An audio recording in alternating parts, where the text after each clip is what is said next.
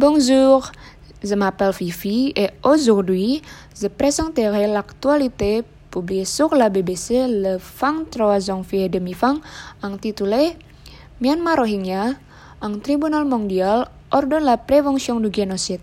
Et l'actualité publiée sur CNN le 3 janvier 2020 intitulée Plus de 100 ans ouïghours ont été détruites par les autorités chinoises sur les cas de violation des droits de l'homme de Myanmar et de la Chine.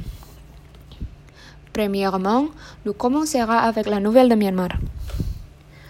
La Cour internationale de justice a commandé l'implémentation de les mesures à éviter l'exécution du génocide contre les Rohingyas musulmans au Myanmar.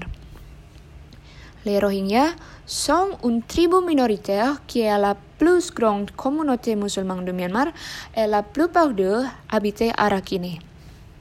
Cependant, le gouvernement de Myanmar ne les admettait pas en tant que citoyens, refusait de les admettre en tant que peuple et les reconnaissait comme les immigrants illégaux de Bangladesh. Les immigrants de Rohingya fouillaient au Bangladesh, mais leur dernière Exode a commencé le 25 août 2017 après un guerrier rebelle s'appelé Arsa a attaqué plus de 30 postes de police. Ils sont dit qu'ils sont faillis après la troupe a brûlé leurs filas et a attaqué et a tué les civils.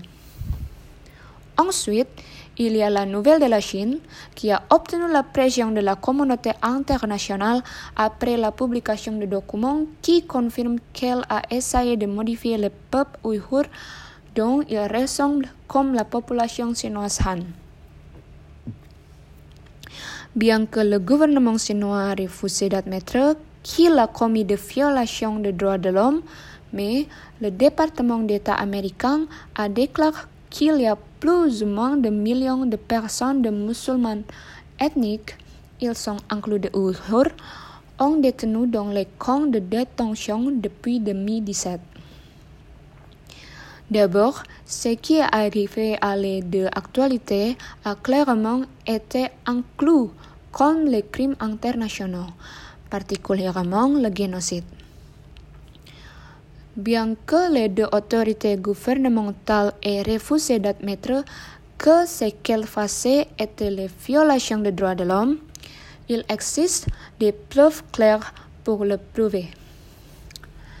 Selon le droit international, les crimes inclus dans les crimes internationaux extraordinaires sont les crimes de guerre, le génocide et les crimes contre l'humanité.